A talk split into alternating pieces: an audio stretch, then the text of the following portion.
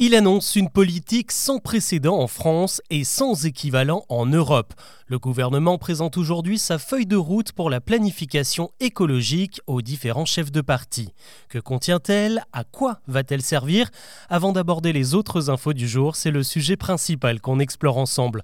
Bonjour à toutes et à tous et bienvenue dans Actu, le podcast qui vous propose un récap quotidien de l'actualité en moins de 7 minutes. C'est parti on peut dire qu'il s'est fait attendre, alors qu'il était prévu début juillet, avant un report à cause des émeutes et puis du remaniement, le plan du gouvernement pour accélérer la transition écologique a enfin été dévoilé.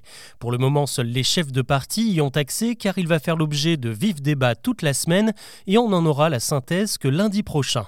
Alors à quoi sert cette feuille de route? En fait, il ne faut pas s'attendre à y trouver des mesures, mais plutôt des objectifs chiffrés et détaillés pour arriver à rentrer dans les clous fixés par l'Europe, réduire de 55% les émissions de gaz à effet de serre d'ici à 2030 par rapport au niveau de 1990. Et autant dire qu'on est à la traîne de 403 millions de tonnes de CO2 émises l'an dernier, il faudrait n'en produire que 270 par an. Mais si beaucoup d'efforts reposaient jusque-là sur les particuliers, il y a un secteur qui a du mal à s'y mettre, le plus polluant de tous, c'est l'industrie. Et il figure en bonne place dans cette feuille de route. Les usines qui produisent notamment de l'acier ou du ciment vont devoir réduire leurs émissions de moitié. Dans le secteur de l'énergie, la part de renouvelables va devoir passer d'un quart à un tiers. Et pour y parvenir, il va falloir multiplier le solaire par 3, l'éolien offshore par 4 et faire progresser l'éolien terrestre de plus de 50%. Autre marge de progression dans les entreprises, le recours au fuel qui lui doit diminuer de 80%. Vous le savez déjà, d'ici 2035, plus aucune voiture neuve ne pourra rouler à l'essence. Pour y arriver, la planification écologique s'est fixée un point d'étape. Il faudra que les véhicules électriques représentent 66% des voitures neuves d'ici 2030. Aujourd'hui, on est seulement à 15%. On veut aussi multiplier par deux les kilomètres de pistes cyclables, tout comme les trajets en train. La seule inconnue reste l'avion qui, selon les prévisions, devrait encore augmenter son trafic en attendant l'arrivée d'un carburant en fait, il n'y a pas grand-chose à faire. Enfin, deux autres points assez importants dans ce plan, la rénovation énergétique qui espère atteindre la barre des 900 000 logements mis aux normes chaque année. Et dans l'agriculture, le bio devrait voir ses surfaces quadrupler, notamment pour ralentir la production d'engrais chimiques qui émet énormément de CO2.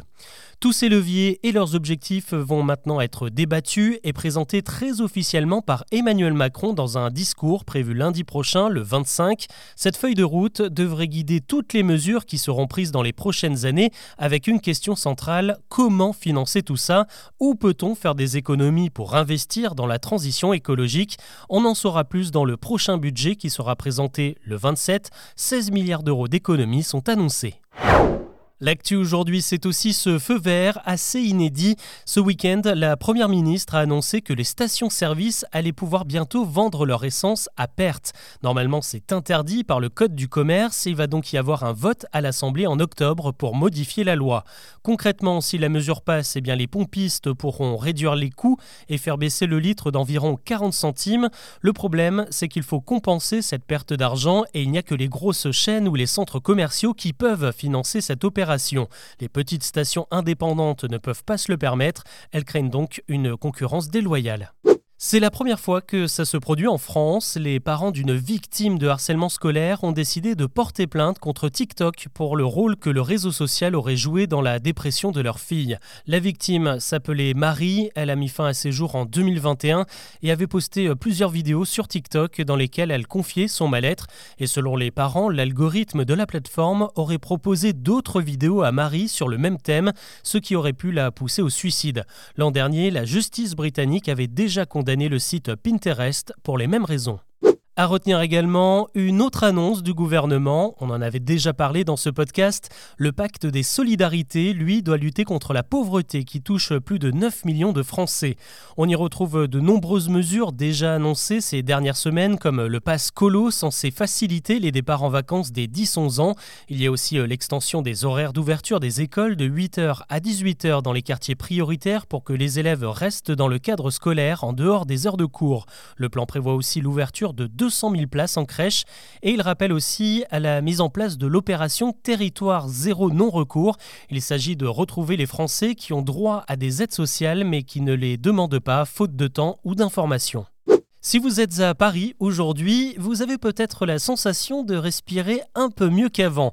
Pour sa neuvième édition, la journée sans voiture s'est tenue ce week-end dans la capitale et a priori ça se voit sur les relevés.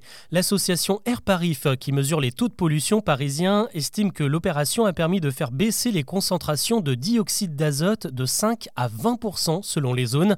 Le dioxyde d'azote, hein, c'est l'un des gaz les plus polluants émis par les voitures et qui pénètre le plus facilement dans l'organisme humain le taux de particules fines serait lui aussi en légère amélioration.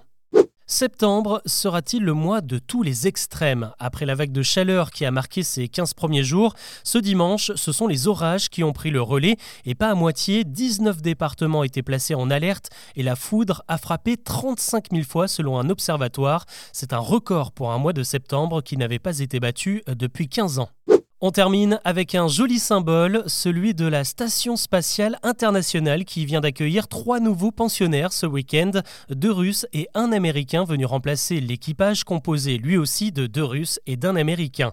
Les trois astronautes ont été envoyés en orbite grâce à une fusée russe Soyouz, la preuve que certains secteurs échappent aux tensions provoquées par la guerre. La conquête spatiale est l'un des rares domaines où la coopération russe et américaine se poursuit aujourd'hui. Voilà ce que je vous propose de retenir de l'actu aujourd'hui. Je vous dis à demain pour un nouveau récap.